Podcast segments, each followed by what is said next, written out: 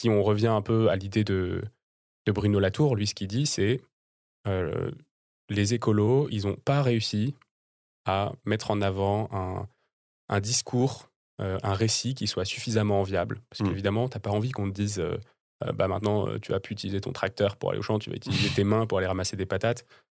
Ça n'a aucun sens et il n'y a personne qui ira voter pour quelqu'un qui te dit ça.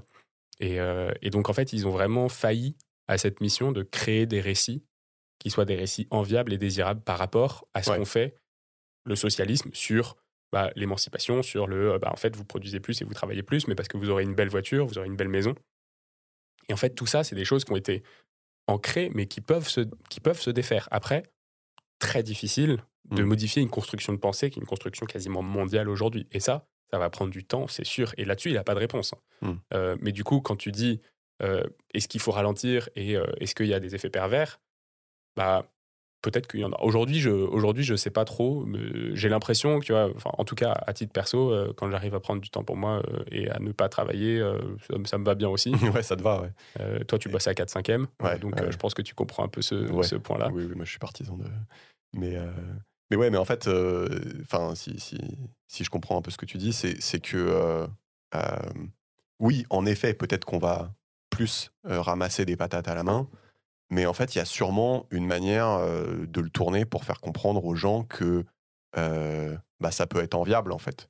Parce que si tu travailles dans les champs avec, euh, avec des potes, euh, si euh, t'as pas les voitures à côté, si c'est pas pollué à côté, euh, si t'as plus de temps pour toi, euh, si t'as moins Mais de travail aussi- aliénant. Il y a aussi toute une. Enfin, si on reprend encore le truc des patates, Mm. aujourd'hui, euh, en France, par exemple, on produit des patates, mais on doit en manger peut-être 5% sur le territoire. On produit des patates pour Oui, le monde entier, vrai. tu vois. On ramasse les Euh, patates pour les. Aujourd'hui, quand on parle d'agroécologie, puisqu'on est sur ce thème-là, Mm.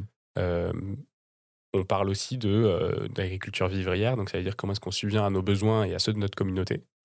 Euh, et en fait, euh, aujourd'hui, bah, peut-être qu'on peut produire, euh, je sais pas, 50 fois moins de patates sur le territoire français et subvenir aux besoins des populations qui sont locales. Mm. Euh, et peut-être que ça suffit. Tu vois, je, je, sais pas, j'a- j'avance une, j'avance une hypothèse, mais dans l'histoire de l'agroécologie, aujourd'hui, ce que me disait Perrine Hervé-Gruyer, que j'ai, que j'ai interviewé il y a deux mois, c'est que euh, euh, 80% des céréales qu'on cultive en France, elles partent à l'étranger elles partent pas à côté, hein, elles partent loin. Mm.